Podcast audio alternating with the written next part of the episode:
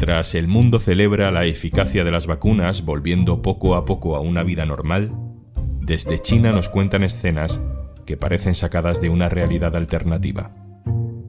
Hoy en un tema al día, lo que pasa en China mientras nosotros nos quitamos la mascarilla. Un tema al día con Juan Luis Sánchez, el podcast de eldiario.es. Una cosa antes de empezar. En las guerras o en las crisis económicas, Oxfam Intermón trabaja para que todas las personas tengan los mismos derechos y oportunidades. Contigo podemos hacer que la igualdad sea el futuro. Entra en oxfamintermon.org. Estamos en abril de 2022. Guardamos la mascarilla en el bolsillo, la mayoría de la gente está vacunada, se respira cierto alivio. Esto es un supermercado de Mérida. Sí, es otro un alivio porque quieras o no, está reponiendo con esfuerzo físico a la hora de respirar, eh, al final es más facilidades para nosotros, ¿verdad que sí? Esto es un gimnasio de Madrid. Pues lo que estamos viendo es que la gente mm, rápidamente se quita la mascarilla. Evidentemente, la gente que quiere puede seguir entrando con mascarilla, pero sí que estamos comunicando que ya tienen la libertad y la gente la que hace es quitarse la mascarilla. En la mayoría de los países del mundo tenemos una actitud victoriosa. Gracias a las vacunas hemos empezado a recuperar una vida más o menos normal. Pero también nos queda ese regusto raro, ¿no? De que al final no hemos podido acabar del todo con el virus. Ahí sigue, aunque nos haga mucho menos daño. Pero hay un lugar en el mundo en el que las cosas son muy diferentes. Así suena la calle en Shanghái, en China.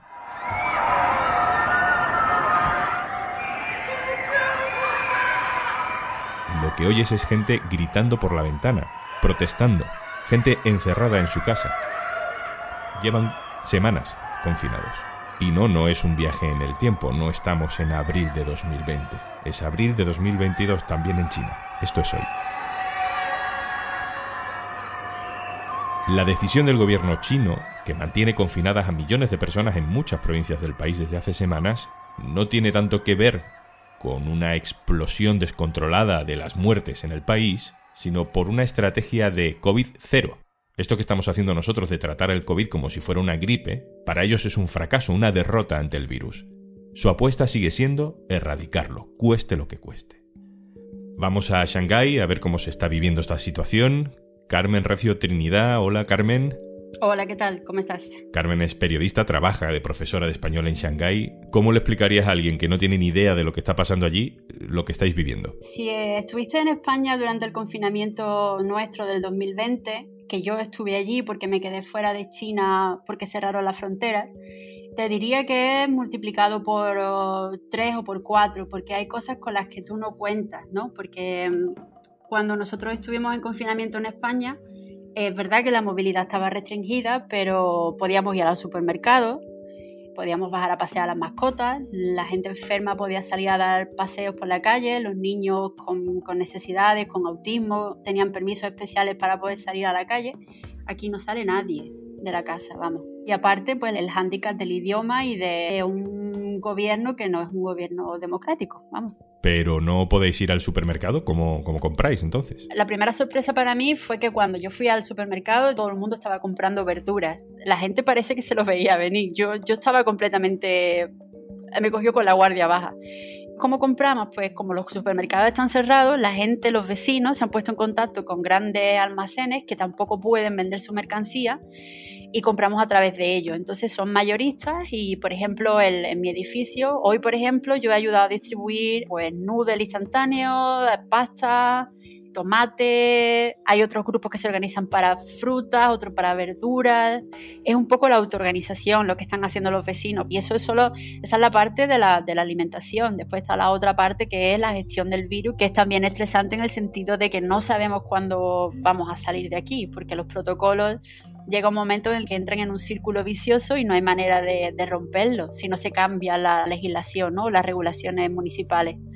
Entonces, sí, así estamos. Con trueque también, porque, por ejemplo, si yo consigo, pues no sé, en un paquete que compro, me llegan, resulta que me llega mantequilla y yo no la uso, pues se la cambio un vecino y me da café o me da una botella de vino, ¿sabes?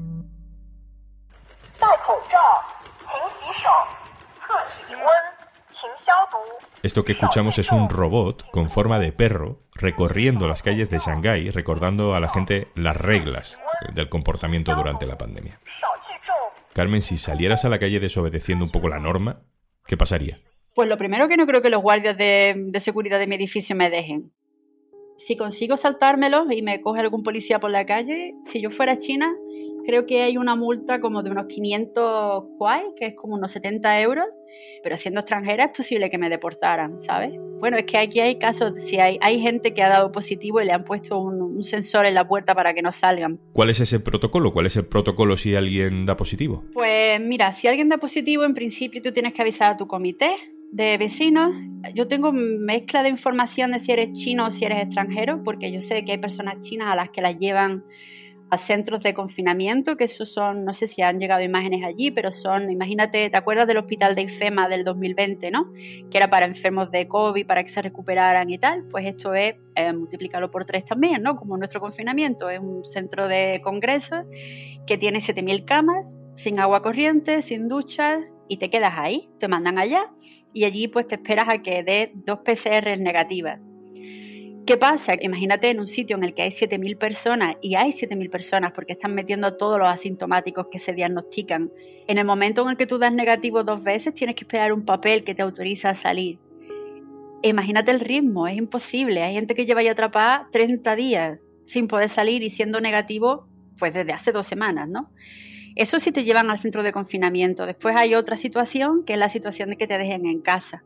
Sé que hay negociaciones por parte de mm, muchas embajadas europeas, sobre todo la embajada francesa está haciendo mucha presión aquí porque funciona bastante bien con China y escuché, leí en un artículo que no sé hasta qué punto eso quieren que sea oficial, pero parecía que los ciudadanos europeos, los niños y los mayores de 65 años no íbamos a esos sitios.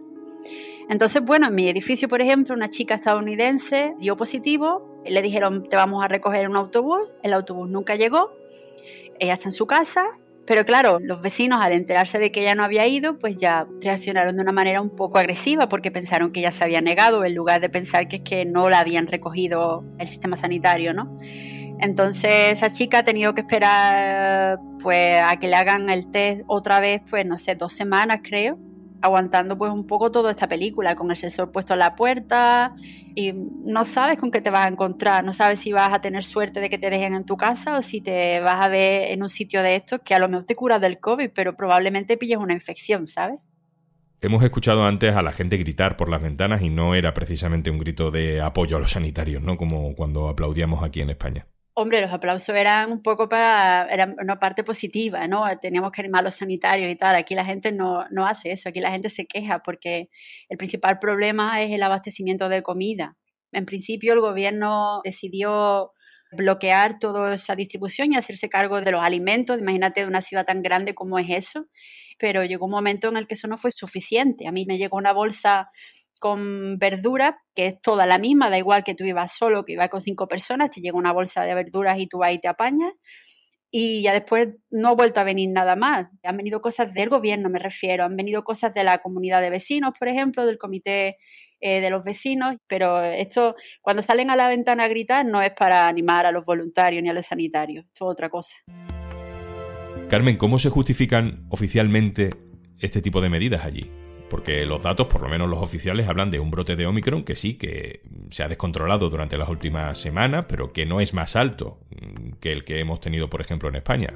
Y luego la población eh, está vacunada al 90%. No sé si la sensación allí es que se está mintiendo con esos datos o si se habla directamente de un modelo de gestión diferente. Yo creo que se trata de eso que dice de la segunda opción, del modelo de gestión, porque mm, estaba comprobando que las muertes aquí ahora mismo, pues dice que en cinco días han muerto 36 personas. 36 personas en una ciudad de más de 30 millones de habitantes, para que te hagas una idea de las proporciones, ¿no? Sí que dicen que hay, ah, de los casos asintomáticos son como 16.000 personas en un día, pero son casos asintomáticos, ¿no? Entonces justifican esto con la idea de proteger a los mayores y a los niños, porque los mayores no se han vacunado, cosa que a mí me sorprendió muchísimo cuando escuché ese razonamiento, porque yo pensaba que eran los primeros que iban a vacunar, pero resulta que es una generación bastante mm, tradicional en su sistema de valores, ¿no? Y, y entre ellos incluye pues la medicina.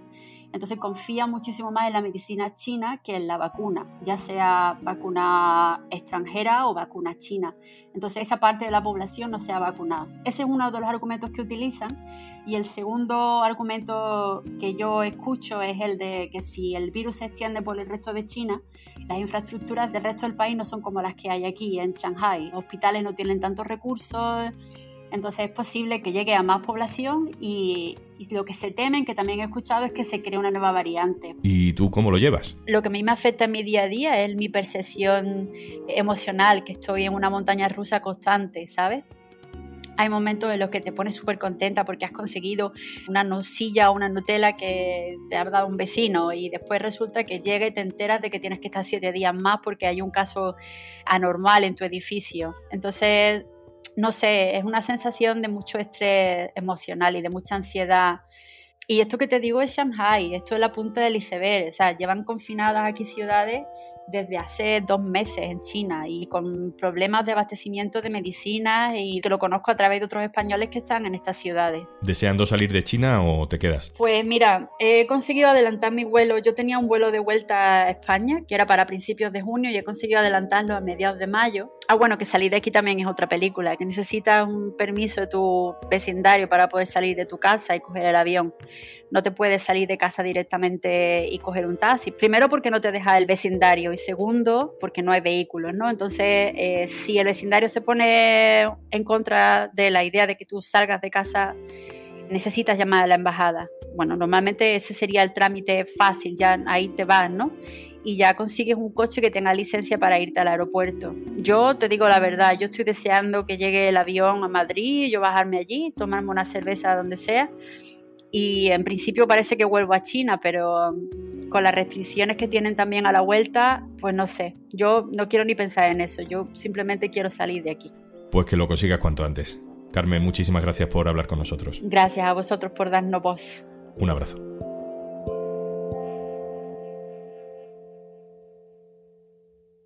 Y antes de marcharnos... Paciencia. Dícese de la virtud de tener que acabar todas las tareas que tienes pendientes hoy para poder hacer algo que te gusta. Bueno, eso antes de que llegara Podimo. Y si no sabes de lo que estoy hablando, entra en podimo.es barra al día y disfruta de 60 días gratis para disfrutar de todos los podcasts y audiolibros que tienes disponible.